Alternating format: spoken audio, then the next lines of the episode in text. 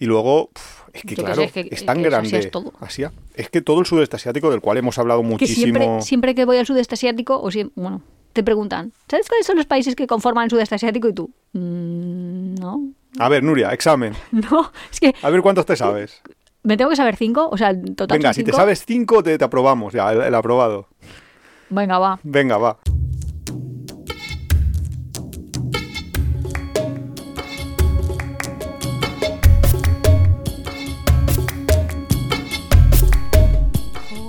Hola, somos Iván y Nuria, esto es Tiempo de Viajes y es el capítulo 25 de esta tercera temporada.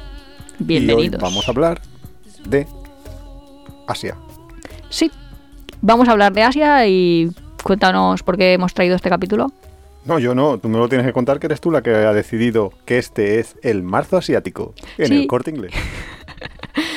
Es que como es diciembre, Navidad, eh, enero, pues no sé, la cuesta de enero será, febrero, San Valentín, pues en marzo que no había nada, pues ahora resulta, yo me he enterado ahora, igual vosotros que lo estáis viendo, pues también os habéis enterado, pero vamos, han llamado que el marzo es el marzo asiático y al menos todos los clubs de lectura, vamos, yo solo soy de los do- de dos, pero ha pasado en dos, o sea que debe ser todos, Yo solo soy de dos clubes de lectura.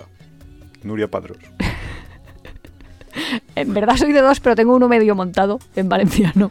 Solo que sin mucho éxito. Pero bueno, el caso, que pues uno de por cada lengua. Eso es lo que hace todo el mundo. Claro. A lo que vamos. No hemos venido aquí a meternos con Nuria, aunque eso pasará transversalmente. Eso a todo esto, siempre, ¿no? si no nos conocéis, esto pretende ser un podcast de viajes Hombre, y vamos a hablar de Asia. y no un podcast de tema Iván de se mete con Nuria.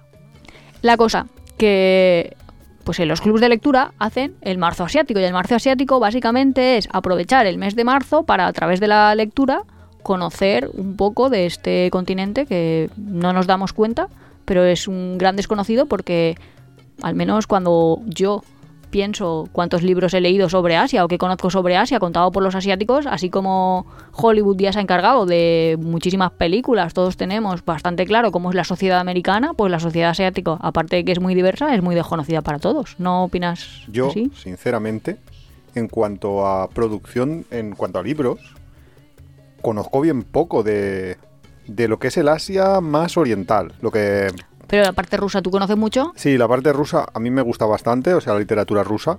Y es verdad que lo que pasa es que yo no sé hasta qué punto podríamos decir que eso es literatura asiática, porque casi toda la producción literaria rusa se concentra en San Petersburgo, Moscú, en las zonas más occidentales que... No sé hasta qué punto, porque eso ¿Ya es tendremos que definirlo, que es Asia en realidad, porque es que eso es con... Ahí con Sí, pero lo que yo quería traer es... Pero sí que es cierto que hay muy poco, o, o yo por lo menos, me llega poco de literatura asiática. Y sin embargo, algunas películas sí. Y tenemos una gran influencia sobre todo de Japón, del manga, de muchas películas que nos llegan también ahora últimamente de Corea, de China. Justo te iba a decir eso, de yo creo que la industria cinematográfica es más coreana. Pero Bueno, que sí que sí. quería traer era la reflexión de, ostras, Asia, Asia, que es un pedazo de continente, que es gigante, es un gran desconocido. Sí, no, y además no es que sea un gran continente, es que es el mayor de todos. Es el más grande de todos por poco, es un poco más grande que América, juntando las tres Américas, la central, la del norte y la del sur, pero es que en población es brutal, porque es el 60% de la población. Con lo cual, en ese sentido, y Ya, pero normalmente la, la población es lo que te trae la cultura, con lo cual, si tienes el 60% de la población, deberías de tener el 60% de la literatura, el 60%, si, si el peso fuera de la música. proporcional. Que bueno, películas también nos llegan muchas de Bollywood, de la India, que también es otra parte de Asia. Es que Asia es súper diversa. Por eso es un continente, no es como un país que a lo mejor América del Norte, Estados Unidos sí que lo ha, como dijéramos, absorbido todo, que nosotros no somos capaces de diferenciar mucho cine canadiense de cine estadounidense, pero en cambio muy diferente. Bueno, sí que es diferente los cine temas. coreano de cine de la India. Es que sí, es como... sí, sí, claro. Ya, sí, en ese sentido sí. Pero sin embargo, por ejemplo, en América... Son dos realidades completamente diferentes. Sí, pero en América sí que hay una, un gran cambio cuando entras en Latinoamérica respecto al, al América del Norte. claro, sí, sí. O sea, Chile eh, y Canadá son dos realidades. Claro, eso está claro. son dos cosas completamente distintas. Y, y ahí sí que literatura sí que hemos leído mucha, tanto del norte de América y del sur de América, y es muy diferente. Eh, Ya, pero es que yo creo que si le preguntara a la gente, muy, más allá de muy, muy memorias de una geisha o algo así, no te Así. Y, y yo no sé, si Memorias de una geisha es, es asiática, ¿eh? Pero voy a mirarlo, esto lo tengo que consultar yo no eh, en internet, ¿eh? Porque... Si te gusta Tiempo de Viajes, suscríbete en tu plataforma de podcast favorita, Spotify, Evox, Google Podcast. Puedes apoyarnos muy fácilmente dejando un comentario, dándole al like o compartiendo en tus redes sociales. Nos ayuda a crecer y nos encanta recibir vuestros comentarios y sugerencias. También tienes el blog apeadero.es, donde encontrarás contenidos adicionales sobre el tema que tratamos en cada capítulo. No, Nuria, eh, Memorias de una geisha es de Arthur Golden, un, autor americano. Pues es ahí norteamericano. como lo que te viene a la memoria, nunca mejor dicho, de cuando quieres hacer una aproximación de cómo es la vida de alguien asiático. Y es un poco el paradigma de lo que estamos diciendo. Desconocemos tanto de cómo es la vida asiática que ni siquiera nuestros referentes literarios han sido más que interpretaciones hechas por el mundo occidental. O sea que lo americano lo está permeando todo, al menos en nuestra sociedad.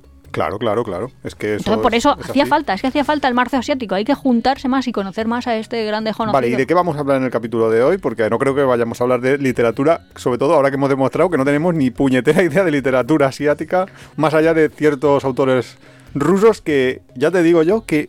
No sé del siglo XIX, punto- de hecho. Ya, bueno, es que además yo estoy aficionado a esa época, con lo cual, eh, ya no sé yo, eh, Dostoyevsky si lo podemos a- a meter en asiático, porque eh, hay una controversia y es que Asia se define muchas veces como de los Urales, que son unas montañas, una cordillera montañosa, en mitad de Rusia, hacia el este. Claro. Entonces, claro, entonces, media Rusia, o sea, la media Rusia con población grande sería occidental, mientras que asiática solo sería la, media Rusia mm, más de grande en tamaño, no en población.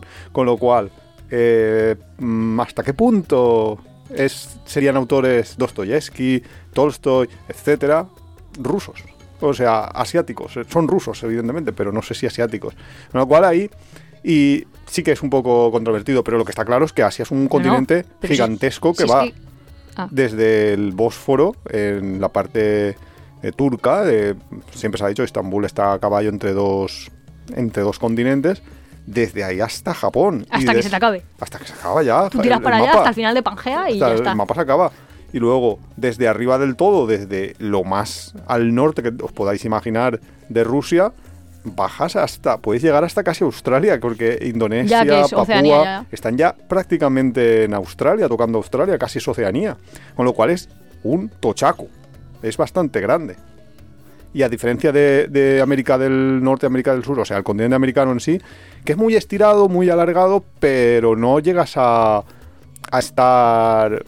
No, no es tan concentrado y, por supuesto, tiene muchísima menos población. Bueno, pero cuando pensamos en Asia, en países de Asia, la verdad es que yo estoy haciendo memoria aquí desde lejos intentando ver el mapa.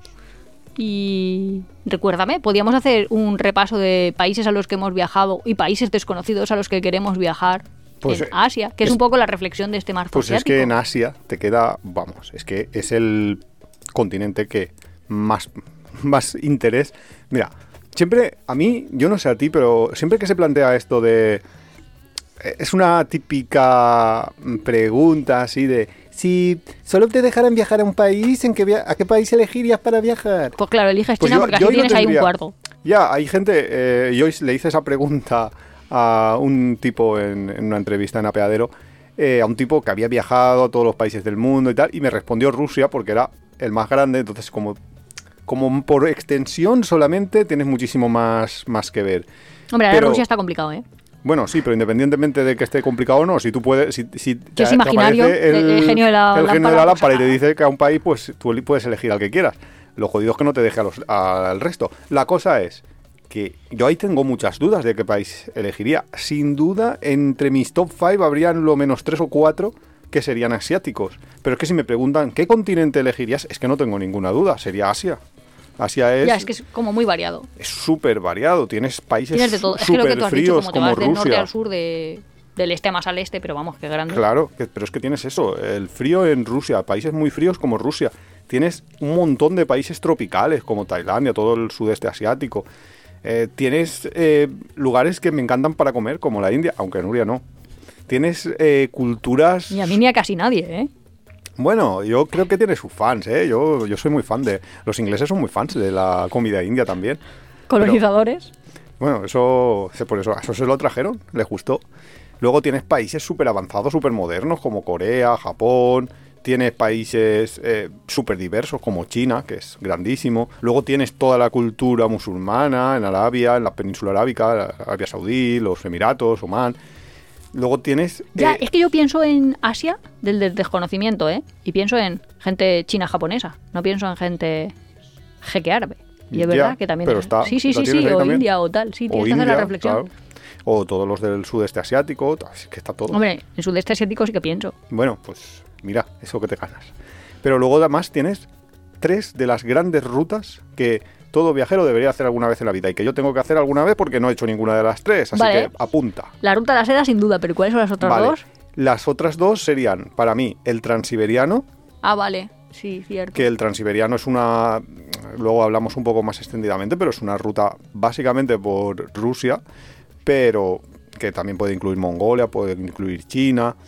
Y luego el Hippie Trail, que es otro de las grandes rutas que se había hecho históricamente para ir de Europa a- hasta, sobre todo hasta Goa, que solían acabar allí los viajes, pero también Afganistán, por parte de los hippies en los ¿En años, los años 60, 60? 70 y que empezó a popularizarse y que hoy en día es bastante complicada de hacer por los países por los que pasaba y que ya no se puede pasar, pero que sigue siendo una de las grandes rutas viajeras que, que se pueden barra deben hacer. Y se conoce así, como Hippie Trail. Sí, sí, Hippie Trail es, es así. ¿Y de dónde va? O sea, va hasta Goa, que eso lo Normalmente claro. empezaba, sí, la- ¿Como en Inglaterra directo? Sí, empezabas en Londres normalmente, recorrían toda Europa, pero claro, tú imagínate que no eran solo los hippies ingleses, también habrían franceses, alemanes, eh, muchos no- de muchas nacionalidades que se unían en pues donde les venía bien y empezaban a, a andar vía Turquía, se iban metiendo por ahí, Irán, Irak, Siria, eh, hasta llegar hasta la India a través de Pakistán, Afganistán. Claro, Afganistán hoy en día es un territorio muy delicado, no se puede tocar. Eh, Irán todavía se puede, pero Irak, por ejemplo, no. Y Siria está directamente en guerra todavía. Con lo cual, hoy en día es muy, muy delicado y muy difícil poder revivir la ruta esta, que antes era mm, como supernatural y antes, eh, eh, o sea, en los años 60, 70, eh, ninguna persona, ninguno de los que hacía esta ruta veía ninguna ningún impedimento, ninguna No, no, ahora problema. es realmente peligroso. Estaba pensando yo en desde el desconocimiento. eh, en una película famosa que van tres pakistaníes de origen británico, o sea, unos que viven, voy a decir, en el sur de Inglaterra, y les invitan a una boda en Irán o en Irak, no sé, en un sitio de esos. Afganistán. Ah, en Afganistán. Madre mía, ahí que los detienen poco más y los nombran. Bueno, los nombran. Eh, eran unos chicos normales, pero voy a destrozar la película.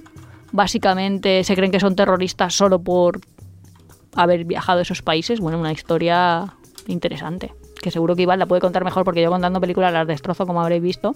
Pero lo que nos va a dar una idea es, mm, no solo es complicado viajar, sino después de haber viajado, tener pasaporte, sello en el pasaporte de determinados países, es un poco difícil.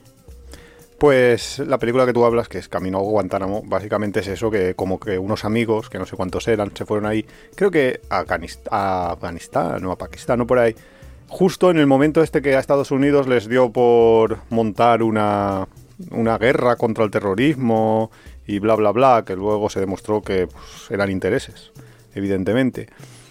Pues los pillaron por ahí, dijeron que eran espías, que, que- que iban a- que habían sido reclutados para Sí. combatir, algo así, y acabaron en Guantánamo. Y cuenta toda la historia de estos, de estos amigos que, Que eran ingleses normales. sí, bueno, eran ingleses de origen pakistaní, quizás, o sea, que habían sus padres habían nacido en Pakistán, pero ellos ya habían, ya tenían toda la cultura, eh, pues, pues es la cultura occidental, básicamente. Y de repente se ven atrapados ahí y, se, y vieron un montón de años viviendo en, en Guantánamo, bueno, viviendo, sobreviviendo a Guantánamo. Y, Ya, sin pruebas que les acusaran realmente, pero tampoco Pero tenían las que- pruebas que les liberaran. Claro, pero es que eso no es ninguna excepción. Hoy mismo he leído una noticia de unos, no sé si unas personas de Afganistán o de por, eh, por ahí, que se han pasado 20 años en Guantánamo sin ninguna prueba y sin ninguna acusación. No les han acusado de nada, los han liberado ¿No? tranquilamente después de 20 años de estar ahí encarcelados y torturados.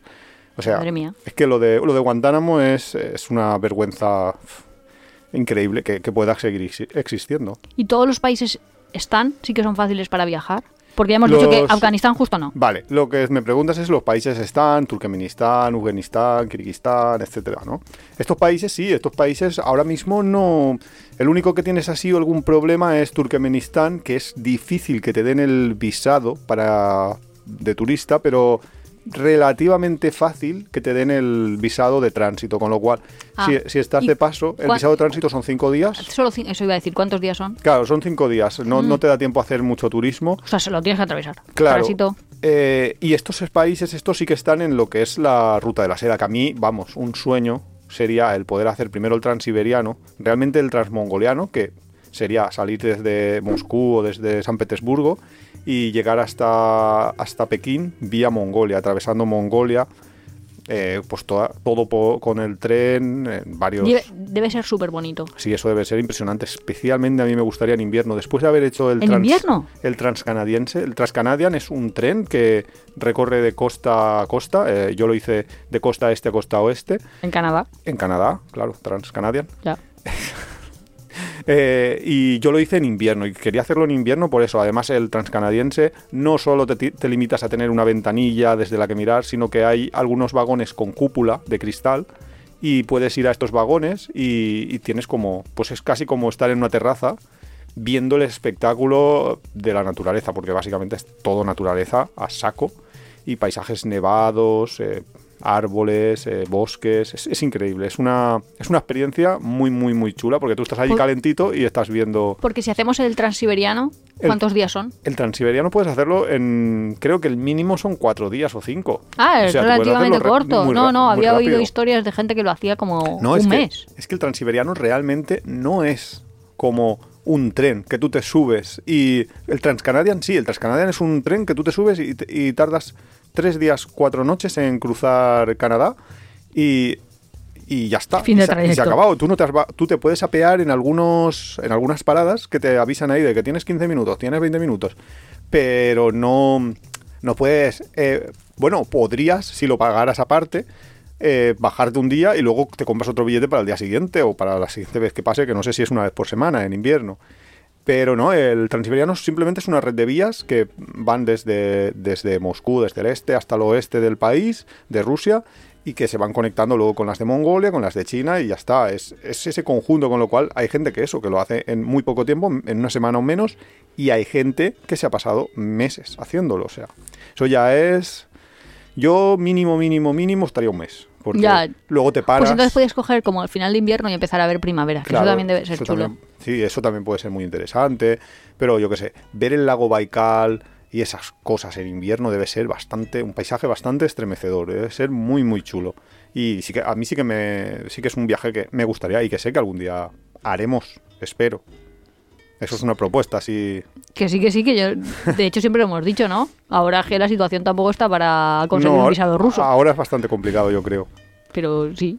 Pero vamos, y luego la parte de... Y claro, lo que yo decía es, me encantaría un viaje en el que fuera, primero haces el transiberiano y luego lo conectas todo con la ruta de la seda para la- el regreso. La ruta de la seda, así a grandes rasgos, parte de, de China, va por el norte de China y pegada a Mongolia y se va metiendo en los países están, en Kirguistán, en, en Uzbe- Uzbekistán, joder, pronunciarlos están no es complicado. Y luego cruza Turkmenistán, tenía varios ramales, también había uno que pasaba por Afganistán, pero ese pues ahora mismo sí que no es posible. Luego te metías en Irán, en Irán no hay ningún problema, pero luego había dos países ¿Qué es como Irak? son Irak y Siria, donde ahora mismo es delicado, pero también puedes ir directamente, como hace frontera, pasar o bien por Azerbaiyán o bien directamente saltarte a Turquía y, y cruzar Europa. Con lo cual es una ruta que hoy en día sí que es posible hacerla. eh, y de hecho, pues muchos viajeros la están haciendo, la han hecho. La, eh, Pablo Strubel de, estuvo haciéndola hace poco. de- o sea, estuvo ahí comentando. Creo que ya no está allí, pero estuvo por, haciendo la ruta hace relativamente poco, con lo cual es completamente factible.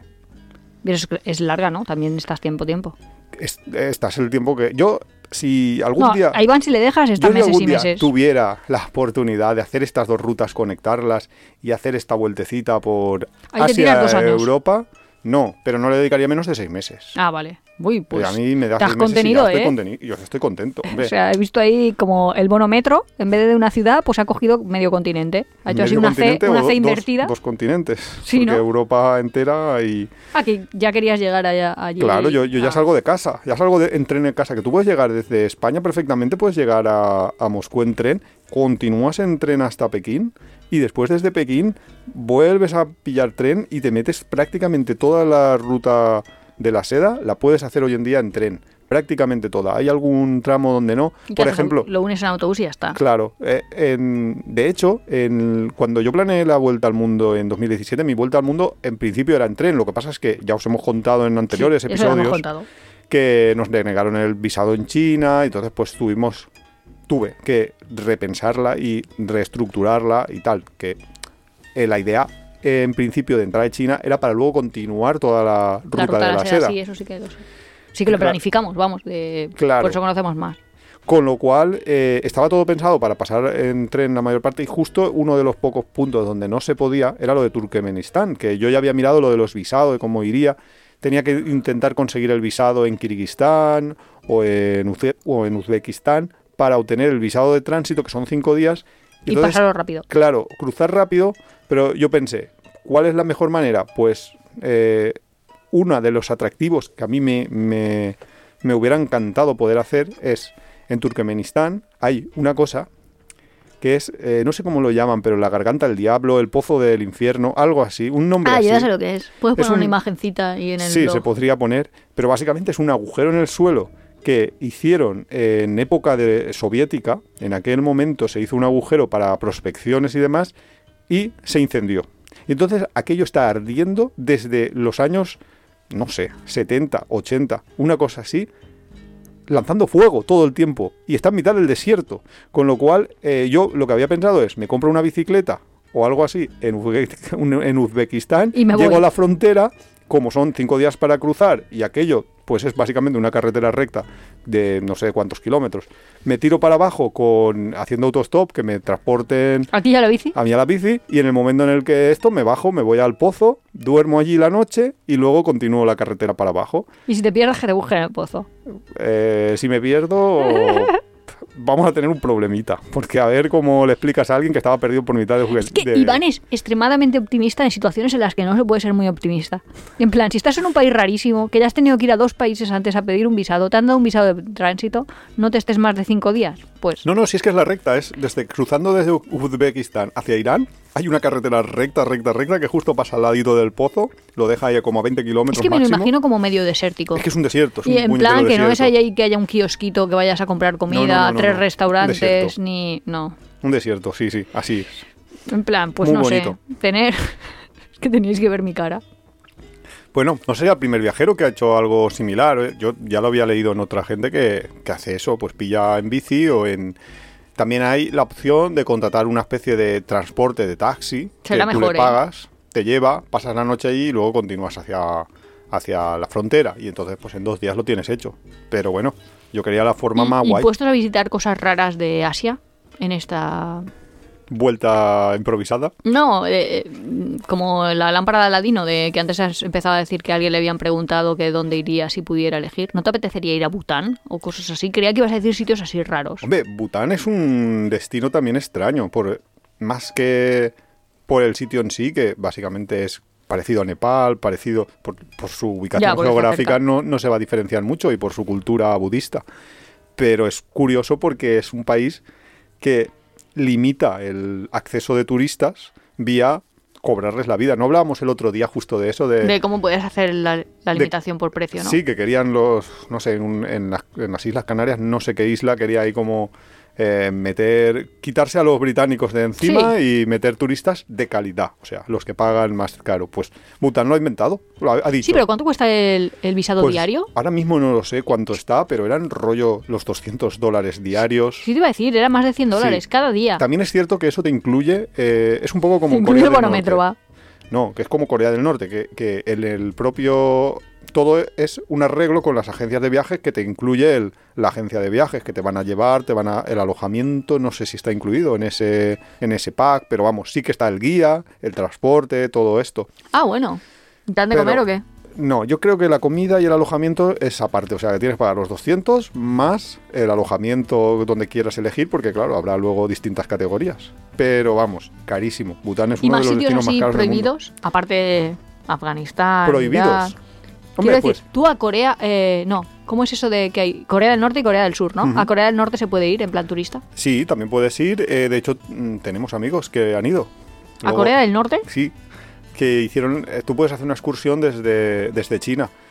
Pues este fue y, por ejemplo, lo hizo desde Pekín y básicamente pagas una excursión, eh, te llevan ah, pero hasta la de frontera. excursión, no en plan me voy de viaje. No, no, no, no, te, te pasa una semana. Ah, vale, vale, vale. Claro, tú te llevan hasta la frontera con en el país, una del- o sea, un tras, tienes un transporte desde Pekín, luego allí ya te recoge una agencia local que pues ha cobrado, supongo, de la otra agencia y a partir de ahí te hacen todo el, el, el, pues, el recorrido que hayas pagado, te, estás ahí pues una semana o el tiempo que, que hayas pagado, en los hoteles que hayas pagado, etcétera, etcétera. Y sí, tenemos un amigo que lo ha hecho y se puede hacer perfectamente sin ningún problema, más que el económico, que es bastante caro, que creo que cuesta como unos 1.200 a 2.000 euros al- a la semana. ¿Tanto? Sí, en un país, eh, o sea, Ya, en un país que en donde no te China, van a donde dar todo es muy barato. ya. Y tampoco vas a tener super comodidades. No, no. Quiero decir que no te vas a ir a un resort. No, no, vas a ver lo que, claro, y además vas a ver lo que te enseñan, o sea, el circuito cerrado que tienes, como en Bután, igual que en otros sitios.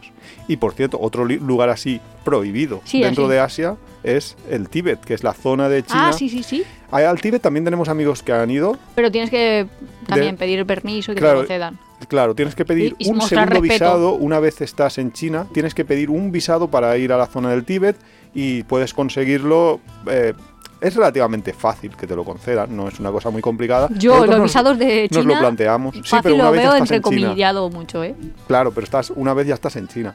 O sea que ya te habían concedido el otro. Eh, y sí, también tenemos amigos que lo han hecho. Eh, nosotros estuvimos planteándonos la primera vez que visitamos China, pero al final es que en un viaje de un mes es que tampoco Ya, te no- compensa cogerte un vuelo. China es súper inmenso. Claro. Si ya fuera tu segundo, tu tercer viaje a China, pues ahí ya, pues a lo mejor te lo planteas. O yo me lo plantearía, pero, pero en un primer viaje hay tanto que ver que pagar, porque eso se paga aparte, pagar para ir a- al Tíbet, más los vuelos, más los alojamientos, más ¿qué vas una agencia local. Diferente Pues- a Nepal. Hombre, diferente a Nepal, claro, es que si has estado en Nepal, pues muy eh, en paisajes no va a ser muy diferente. Eso es lo que decía yo, ¿no? O sea, verás las Claro. montañas. Vas a ver un poco la cultura, que es más. se ha quedado más cerrada, con lo cual probablemente veas una cultura más del Nepal que veían pues los que iban a Ya, hacer como si expediciones en los años años 60, 70. Pero no Ah, que- mucho más. Que esa es otra, que también es turismo asiático. A lo mejor no tan desconocido, ¿no? El ir a los Himalayas, al Everest, a ese tipo a de escalar, cosas. claro. Sí, sí. Bueno, a escalar o. Bueno, sí. bueno, a escalar, a decir a sí, bueno, escalar o- hay gente que va a hacer el trekking al campo base, hay muchas opciones. Sí, que eso sí que es un turismo. Más elitista, íbamos a decirlo. Iba a decir como muy invasivo. O sea, como que hay mucha diferencia. A ver, ¿cómo lo digo? A veces tú vas de turista, pero vas a, a ver lo que hacen ellos. No sé, como de La observador. local. Y aquí vas a tus hobbies, eh, desarrollarlos en esa parte del paisaje. Sí, porque sí. básicamente buscas 8000 Ujú. con todos los peligros que entraña y con Uf, un el día tenemos poco que hacer respeto. un capítulo sobre el tema de los turistas en, en el, en el Everest y en lugares así. Porque ahí hay mucha tela que cortar. Sí. Hay, hay documentales enteros, ya, ya, sí, ya hablaremos, ya en el futuro, sobre estaría, esto. estaría bien. Pero bueno, y luego, es que Yo claro, sé, es, tan que Asia grande. es todo. Asia. Es que todo el sudeste asiático, del cual hemos hablado Que muchísimo. siempre, siempre que voy al sudeste asiático, o si, bueno, te preguntan, ¿sabes cuáles son los países que conforman el sudeste asiático? Y tú, "Mm, no, A ver, Nuria, examen. no, es que A ver cuántos te sabes. me tengo que saber cinco, o sea, en total Venga, si te sabes cinco, te, te aprobamos ya, el, el aprobado. Venga, va. Venga, va. Tailandia, Muy bien. Malasia, Bien, Singapur, bien, mira, has dicho uno de los peques. eh, Ah, Vietnam, Vietnam, muy bien. Venga, que falta uno para el 5 a probar. eh, no me sé más. Entre Malasia y Tailandia, Entre Malasia y Tailandia, Camboya. muy bien. Y tenías Y- arriba Laos. Laos también, Y, y al lado, no. al lado de Tailandia, que tú también has ido, ¿Cuál? Myanmar. Si tú has ah, ido a verdad, Myanmar. Myanmar está en sudeste asiático. Claro. Sí, sí que lo parece. Y otro que has ido, Taiwán. Taiwán. Taiwán. Pero Taiwán no es una isla. Taiwán es una isla, pero se considera también como que está pertenece al, al sudeste asiático. ¿Y otro que ha sido? ¿Dónde está Bali? ¿Indonesia? Indonesia y Filipinas. ¿Indonesia es sudeste asiático? Y Filipinas. Ah, creía que solo era como ese trocito estrecho de tierra y que tenía que estar pensando en el mapa en esa zonita. Y seguro que me dejo alguno, ¿eh? Pero, pero vamos, básicamente todos esos países que están ahí, eh, como en la bolita esta que hay entre China y, y Australia, todos esos países son el sudeste asiático. Es lo que se- todos, ah, pues todos sudeste tropicales, asiático, por supuesto. la gente hace muchos viajes. O sea, hemos ido a muchos Claro, destinos hemos ido a y eso significa que todo el mundo ha ido a muchos destinos. Claro, pero sobre todo porque lo- el sudeste asiático, y tenemos muchos amigos que no lo han descubierto todavía, es lo más barato y lo más cómodo que te puedas imaginar. Todos Hombre, hay unos más cómodos que otros, pero sí. Evidentemente, hay graduación de comodidad, pero, pero son países muy baratos y muy cómodos. Y bien de temperatura, y llueve, pero a su manera. Claro, bueno, eso también hay que tenerlo en cuenta, que hay veces que hay monzón aquí o hay monzón allá, para elegir un destino u otro en función del mes del sí, año. pero sí que es verdad que el sudeste asiático es- son países acogedores, son países de buena gastronomía, son Claro. amables con el turista, que eso también hay que verlo. Porque Sí, estábamos sí. antes hablando donde los jeques y todo eso, o sea, toda la península Ya. persa y tal. mm, A ver, ahí hay de todo, ¿eh? Porque yo también eh, hay que ver en, dentro de su contexto, porque hay países como Oman, eh, Siria antes de la guerra, todo el mundo, nosotros no, no tuvimos, por muy poco, no tuvimos la oportunidad de visitar Siria antes de, de la guerra, y todo el mundo que ha estado, en, eh, que estuvo en Siria antes de, de la guerra, que había viajado allí, estaba como súper triste de, pero ¿cómo les ha podido pasar esto a los sirios? Ya, porque es un país también Siria, acogedor. Claro, un Sí, país súper Nosotros sí que hemos acogedor. conocido a gente, o sea, yo sí que recuerdo gente que son sirios, que viven en Hungría o viven en Polonia porque porque porque, son el sustento de su familia, quiero decir, siguen mandando dinero a las personas más emigrado, mayores que se han quedado, pero se han tenido que ir a trabajar porque parece ser que la guerra sí que destrozó totalmente todo y que está ahí el país. Porque ahora en verdad no hay situación de guerra, ¿no? Pero Sí, está así sí, sí, como sí, una guerra. situación. Sí, sí, no, no, no, ¿Ah, hay una situación bélica todavía. A ver, la guerra más Estaba haciendo yo así la mano de regular, regular. La guerra, guerra fuerte, fue hace unos años, pero todavía existen eh, de vez en cuando, pues, mm, refriegas y demás. Y, a ver, hay tiros. Todavía Sí. no es un sitio donde tú puedas ir tranquilamente, porque Pero es que todavía tiros hay hay hasta en bandos. Tailandia. hay- o sea, yo me acuerdo pero- de haber ido en la pero- moto por ahí tranquilamente. pero no hay dos y que- ejércitos. Y que, de pronto uno de un metralleta te dijera.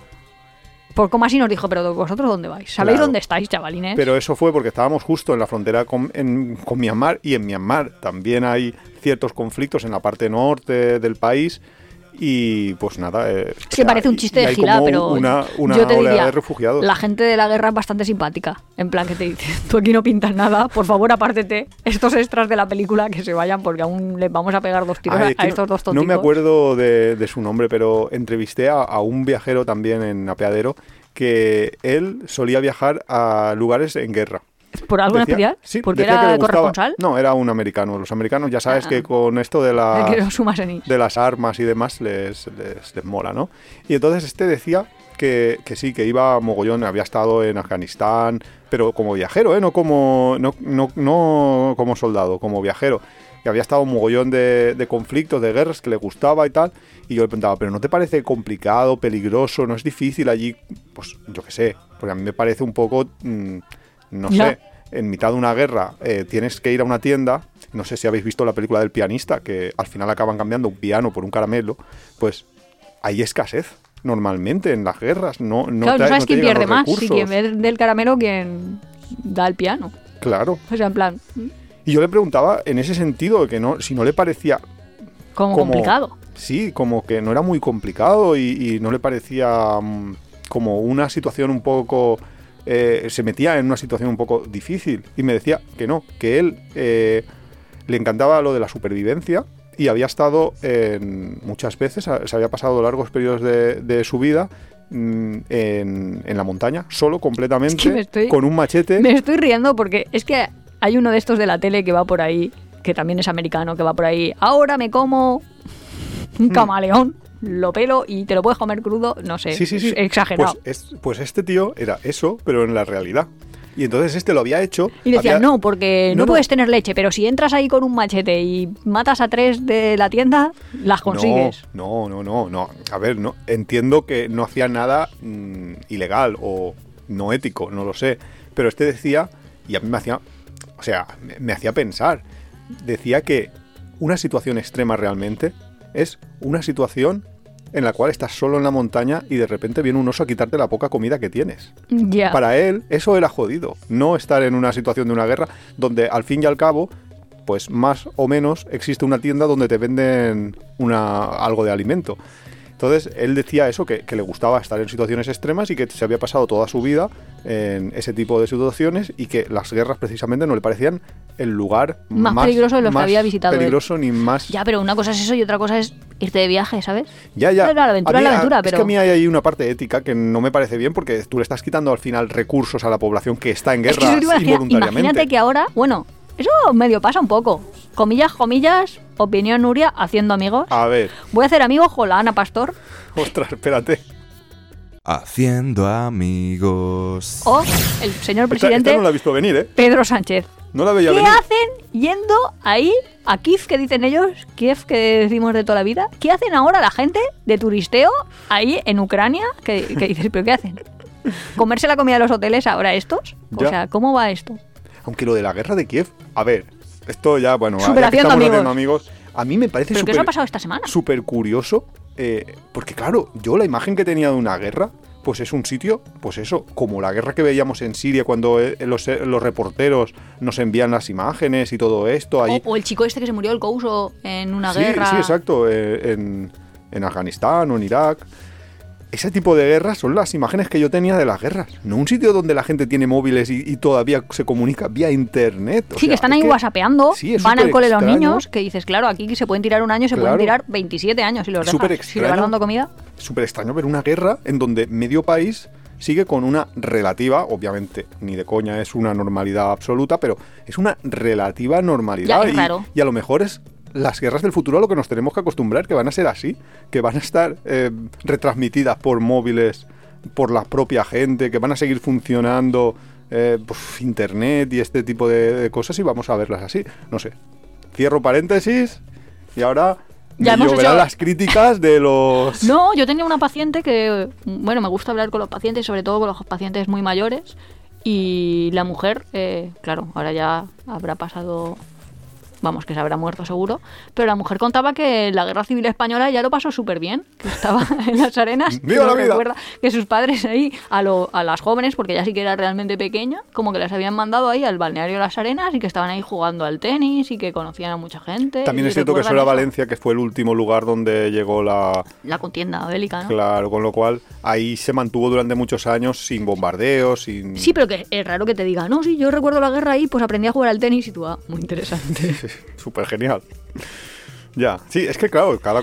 Cada uno cuenta la contienda claro, según la según le- le. Que eso es súper extraño también, porque en Vietnam, después de la guerra de Vietnam, que lo que hemos dicho, aunque sea por las películas americanas, pues todo el mundo sabe que Hombre, Vietnam claro. ha estado en guerra. Que luego te puede pasar que hayas ido a 37 países, de- bueno, 8 países del sudeste asiático y no sepas luego ni nombrarlos ni pensando.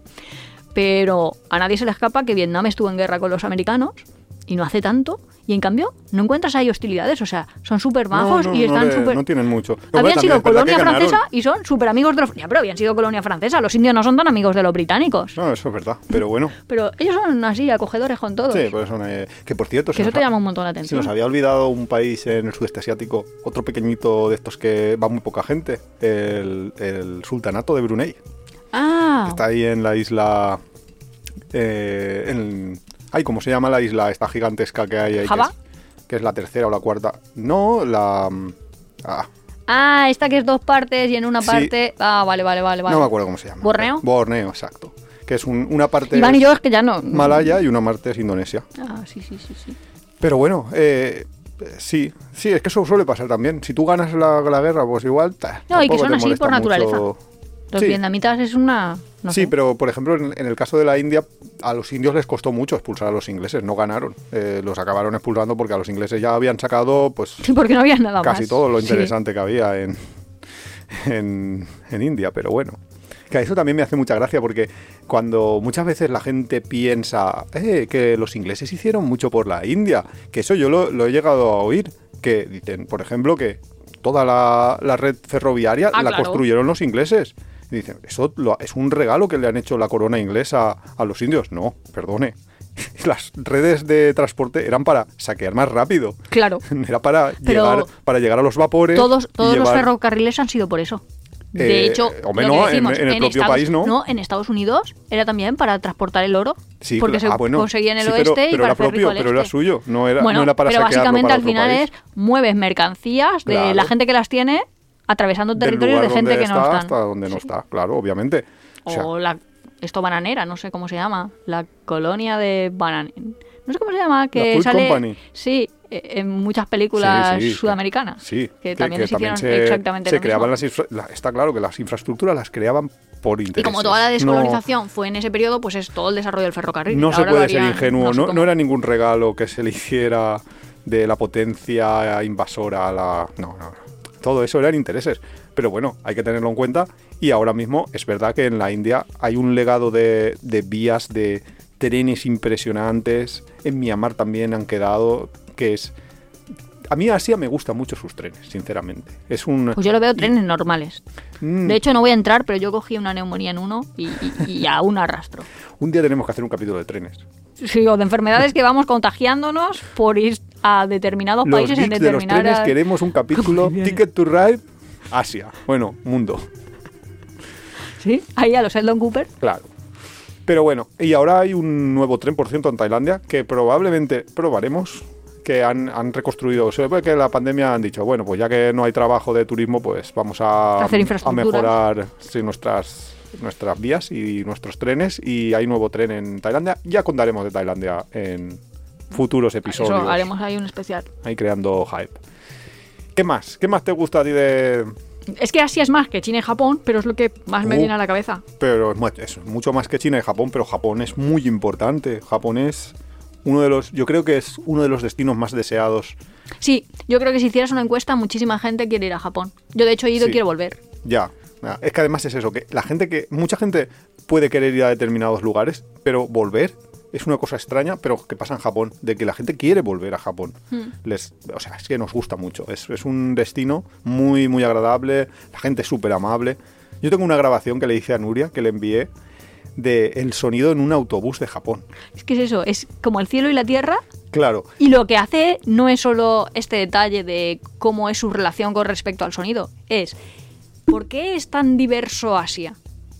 Porque se ha generado de culturas muy diferentes, porque se ha generado históricamente de religiones muy diferentes. Y también porque ha crecido poblacionalmente mucho. O sea, las eh, poblaciones en Europa, en, en Norteamérica o en Sudamérica son poblaciones que más o menos pues han crecido de una manera armónica, digamos, mientras que en, en Asia, también un poco en África, ha sido caótico. Han aumentado de brutalmente en estos Sí, pero además del últimos crecimiento años. poblacional, tú piensas pero eso un crea mucha- mucha y cultura. un cristiano, Ya, vienen sea, del mismo lugar. Más o menos son parecidos. Sí. Pero me dices que tiene que ver un, yo qué sé, un budista o un, no me acuerdo cómo se llama, los que son, porque en China son esta religión, Sí, que no son religiones muchas veces, que, que son ahí como... con un musulmán.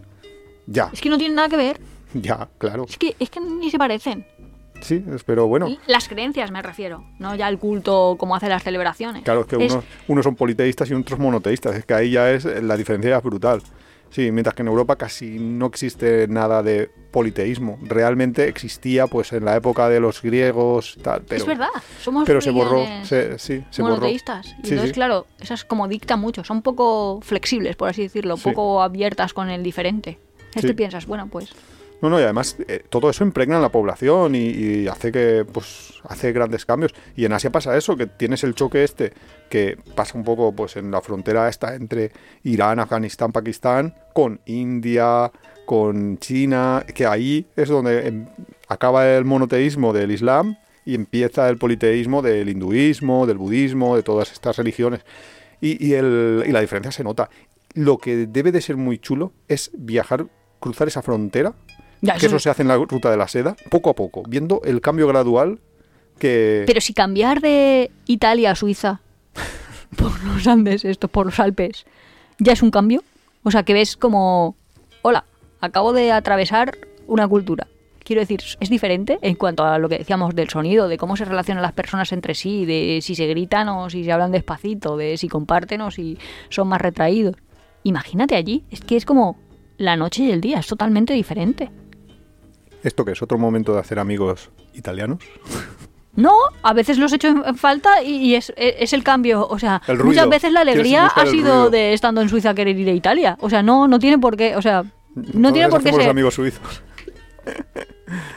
A lo mejor nosotros que estamos más próximos a los dos, pues hay veces en momentos en los que quieres una cosa o momentos en los que quieres otra. No lo sé. Yo no he tenido esa como relación con el mundo musulmán. Pero ahora que lo, que lo decimos, lo de India y Japón, que son dos polos y que en realidad yo conozco mucha gente que... ¿Te parecen iguales?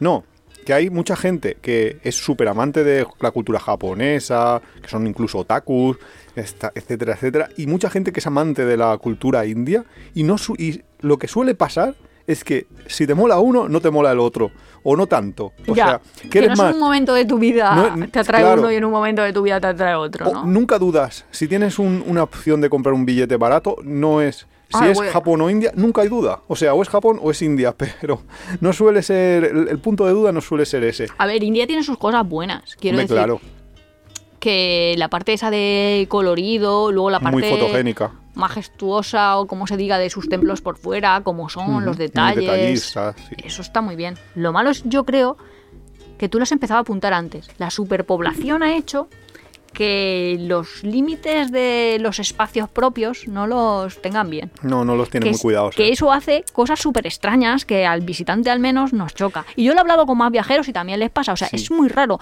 Nosotros, o al menos los occidentales, tenemos un espacio propio.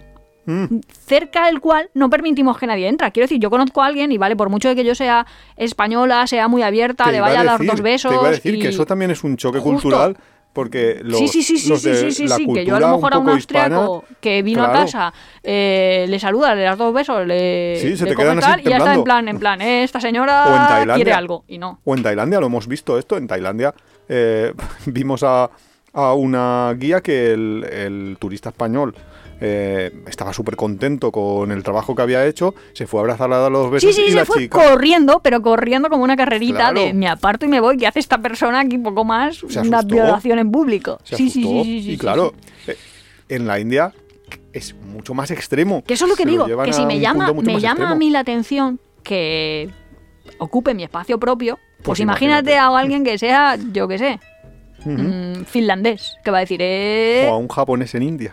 Yo nunca he visto un japonés en Pero si India. los japoneses van con los guantecitos blancos, que será muy lo que quieras, pero tienen ahí el, el concepto de higiene, se vuelven locos, o sea, cortocircuitan.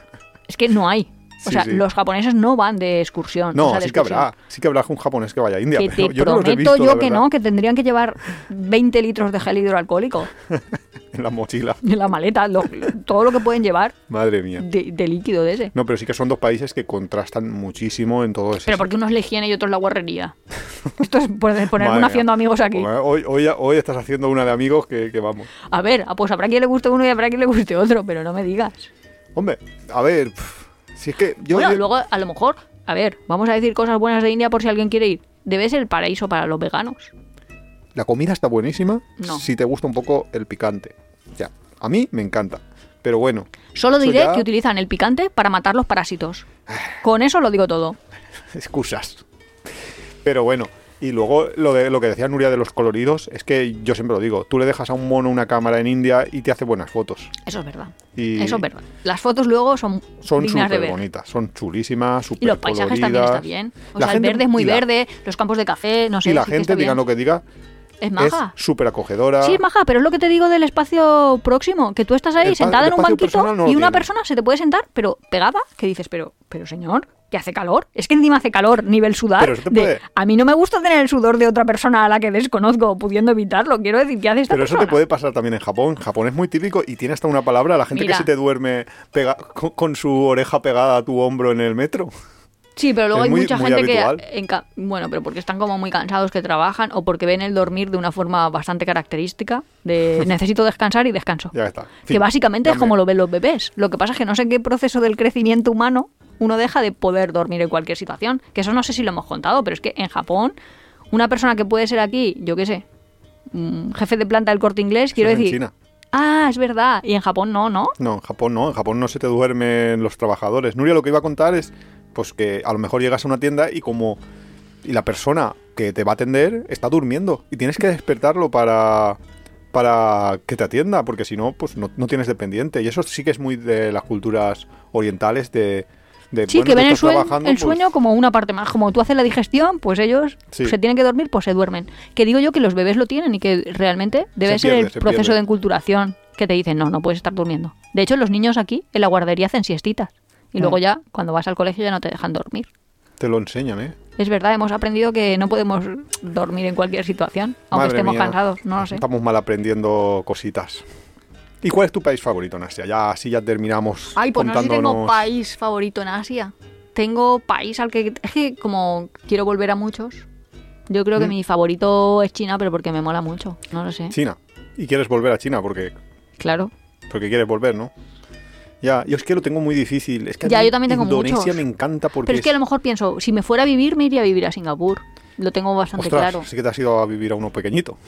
Ya, pero bueno, ¿No? Sí, Sí, bien, bien. tiene, tiene vuelos. Realmente Singapur solo es que es una ciudad de Malasia que en el momento, pues un poco como Hong Kong, que, que la separaron de- del país para que fuera más manejable, cambio, tener ahí un, paraíso fiscal, Tiene- etcétera, tienes muchos expatriados, con lo cual es muy fácil tener amigos y conocer Sí, gente. Es que si te, voy a un si te vas a un país más grande, es más difícil tener como tu núcleo de amigos. No sé. Ya, pero bueno, al final son ciudades y al final en una ciudad pues siempre acaba habiendo... Tailandia, por ejemplo, tiene infinidad de expatriados. Sí, también, y cada vez va a tener más. Y en Bali, en Bali tampoco lo descarto. Lo que pasa es que es muy difícil, que ya lo hemos comentado, conseguir una casa en Bali. No, o sea, bueno, ser en- propietario. En todo, excepto en Camboya, en casi todo... Ay, el ¿en Camboya es fácil asiático. comprar? ¿Para En- extranjeros? En Camboya es bastante fácil porque puedes conseguir el, el visado por, no sé cómo se llama, Golden Visa o algo así, que es un visado porque te has comprado una vivienda y vale más de X dinero y el X dinero no es mucho, es en plan 60.000 euros. Ay, ¿con 60.000 eso ya te dan un visado? Y con eso ya tienes la casa y, y tienes un, Y pero no tendrá un sistema visado de... nacional no, de salud. No, hombre, claro, ¿qué, qué esperas? Yo qué sé, pasar mi jubilación ahí. No, porque... Pero claro, para jubilarme tenía que tener un sistema el sanitario tuyo, de tu país o Ya, pero al final... historias así. Esto no es haciendo amigos con los de la tercera edad, pero es que es matemático. No, que quiero decir que vas a tener muchas enfermedades si tienes una vida muy larga. Claro, hombre, sí. Entonces, justo. Y más en un país tropical, que tienes ciertas enfermedades como dengue, como tal, que puedes ser transmitidas por mosquitos. ya que son endémicas. cual, pues sí. O sea, pero bueno, Camboya es bastante fácil, pero el resto de países del sur cuál es tu asiático es muy favorito? complicado. Es que yo te iba a decir eso, Indonesia, Malasia son, me encantan. por- Indonesia. Ya. Sí, porque tienen mogollón de diversidad. En Indonesia, por ejemplo, tienes Bali, que es Ya, pero ¿sabes el problema? Porque yo antes siempre pensaba, Buah, pues yo me compraré una casa en Bali. Lo tenía ahí como súper claro, vale, no me la compraré, la alquilaré o haré un contrato Airbnb. Sí, casi que te anual vale más la pena alquilar tu casa de aquí y de te- alquilar una allí. ya Lo único malo es el, el tema del visado. Pero bueno. Pero siempre lo pensaba, pero es que luego con lo de los volcanes y tal, en una Ya. zona tan tan volcánica que piensas, si aquí están saliendo 10.000 Ya, bueno, pues islas, será por algo. Ya, pero que es en plan... mm, y ¿Qué? ahora que hay mucho movimiento de placas tectónicas, es que soy un poco friki de estas cosas, de la geología. Pero que piensas, ostras, ya está ahí En Turquía, saliendo. Claro que me contaste tierra. eso, ¿no? Que los terremotos de ahora es porque está creciendo una montaña Sí. submarina, Sí, sí, sí. Que vamos, es- justo una- la placa una montaña enfrente de- eurásica, ¿no? de Turquía. ¿Qué? que es la placa eurásica que está chocando. Sí, sí, o sea sí, que claro. Asia está presionando. Asia es Está muy- ahí muy fuerte. Pero bueno, es el gran desconocido y hay que hacer algo por no, pero un tema de lo que tú decías, esto de los visados, de gente que quiera estar largas estancias en Tailandia, ahora también, después de la pandemia, han inventado o han sacado un visado para nómadas digitales y también para jubilados, o sea que vale ahí para las, todas las edades básicamente, que quieran poder viajar y creo que es un visado que es autorrenovable o, re- o fácilmente renovable que dura un año, con lo cual ¿Qué lo que pasa es que es un poco caro, Tailandia. Ah. Es un pelín caro, pero bueno, a lo mejor 200 euros o así. te- y, a cambio no tienes que entrar y salir del país. Bueno, y pero si todas no, las historias así. conocemos, ellos ya llaman visa run a- al Sí, salir y volver a entrar, ¿no? Pero eso pusieron unos límites porque, Porque si, sí, lo la gente ya lo hacía. si lo haces por aire, ningún problema, te lo mantienen. Lo que pasa es que si lo haces por tierra, te meten un límite de tres veces, o así estaba antes de la pandemia. No sé ahora cómo está, pero sí, eso era una opción. Pero bueno, no sé, yo tendría difícil elegir un país, pero Indonesia me gusta mucho. Japón también para vivir me gusta mucho. Pero Hombre, Japón para si es vivir para no está mal, viajar, Ibi. si es para viajar, Indonesia. Indonesia. Yo creo que sí. Y para vivir más. ¿Y por qué siempre Japón. estamos yendo a Tailandia y no estamos siempre yendo a Indonesia? Eh, esta vez, por ejemplo, porque uno costaba 500 euros, el otro 800, quizás. Ah, vale. O sea que ya. Nosotros elegimos destino en función del precio. No, pero y es que- decimos costaba y no cuesta. Sí, bueno, porque, el precio de los billetes. Sí, eh, parece ser, ¿eh? Que en, eh, la, gente, después de la pandemia tiene ganas de viajar. Sí, la, la teoría más aceptada es que estaban ahorrando, todos los viajeros hemos ahorrado. Y entonces que de ahora ya lo saben. Las compañías aéreas han dicho, uy, la gente No, tiene yo creo que no, ni las compañías aéreas se lo esperaban. Lo que pasa es que los precios de las de, de los vuelos se fijan de manera casi automática, con lo cual cuando se empiezan a gastar empiezan a costar más. Es por escasez. Ya, porque quedan poco. ¿Y por qué no fletan más? Porque tú no tienes más aviones, no vas a comprar un avión Ah, pensando que vas a Que crecer ahora los y europeos les da luego por de repente allá, que, ya. no, que no tengas... Ya. Entonces, yo creo que es eso. O sea, que espero que en los próximos años se empiece todo a volver a su cauce. Pero este año sí que es verdad que en agosto todo el mundo nos está diciendo, estamos buscando vuelos y, y no, es que no, no hay precios como había antes. Por 500 euros vuelas a- a- al sudeste asiático o al continente americano. No, es que no existe. Tienes que buscar otras alternativas, en, por lo menos en verano. Bueno, pues esta ha sido nuestra propuesta de esta semana. Yo Pues- sí que os recomiendo que os Habrá que acerquéis a aprender Asia, más, habrá que leer más de Asia, Si no más de queréis autores leer- asiáticos. que podéis leer, pero ya os digo que a mí no me sonaba nada. O sea, que es que tú ahora me dices 50 euros porque me digas un autor de Uzbekistán este. Y digo, "Puf, no, no te sé decir en la capital del país, así que no. Yo pero así bueno, que me acuerdo, solo he leído una cosa ahora que lo pienso. El arte de la guerra de Sun Tzu. Es lo único. puede ser. Pero claro, eso es literatura, vamos, de antigua, antigua. Hombre, no- pues no está es- no el libro rojo de Mao, yo qué sé. No son autores actuales. No, no, actuales Bueno, pero si no, quieren, nadie. si no quieren a través de, de la literatura, que igual es un poquito más arduo, yo qué sé, que ya os digo. eh, Hasta en Instagram, si pones. ¿Cómo es? Marzo asiático, ya te sale un montón de recomendaciones. Pero si no, a través, aunque sea, yo qué sé, ¿cómo se llama? El juego del calamar, que ves una serie. Ah, bueno, a través de... de- que ves hoy un poco las diferencias entre el mundo occidental y el mundo asiático. O algunas Hombre, películas, hay películas. Parásitos justo. de Corea del Sur. Es una película que si no la han visto hay que verla. Justo, de hecho, yo creo que el nuevo cine francés, que el cine francés siempre había sido el más reivindicativo y tal, está ahora haciéndose en Corea del Sur. Es el cine que más Sí, como que ha- social que ha cogido y de- sí, ese sí. testigo y Parásitos es, es el, pues, uno de los mayores exponentes de ese tipo de cine. Y luego hay algunas películas que sí que son muy famosas, así de... Es que voy a decir Chito, y en verdad se, llama- se va a llamar El viaje Manga, Chito. el viaje Chihiro, Ah, vale, pues ves, sí. así hay tres o cuatro que también son famosas, que también hemos visto que no me acuerdo. un montón de... Mm. Sí, manga tienes un montón. Y bueno, en manga, en cuanto a, a libros de manga, tienes Sí. también... Porque es un poco acercarse al mundo asiático. Sí, lo que pasa es que sí que es cierto que lo que nos llega pues suele ser eso, Japón y Corea. No suele ser mucho más. China también tiene algunas películas, algunas superproducciones que nos llegan, pero cine tailandés, yo que no Puedes creo ver que haya ahí visto El nunca. último samurái. O- No, el último una- samurái es americana. Ya, Es y eso iba a decir, justo. eh, la de no sé qué, El Emperador, que era una de Tom Cruise, también era hecha desde Estados Sí. Unidos. Y bueno, y Bollywood sí, Bollywood sí que de vez en cuando llega alguna, pero también son... Uf, pero es que las películas de Bollywood, o al menos las que yo he visto, ya os digo que en este mes vamos a seguir todo, explorando, vamos a seguir todo, explorando y si encontramos ahí algún tesoro, como Parásitos, que es altamente recomendable, pues lo podemos decir aunque sea en un episodio de otra cosa. Si tenéis ahí algo que... Recomendaciones las que queráis. Todas las que queráis. Estamos súper abiertos. A Peadero Viajero o, bueno, a todas nuestras redes. Pues nada, Bueno, nos vemos, nos oímos la semana que viene. Hasta la próxima. Hasta luego.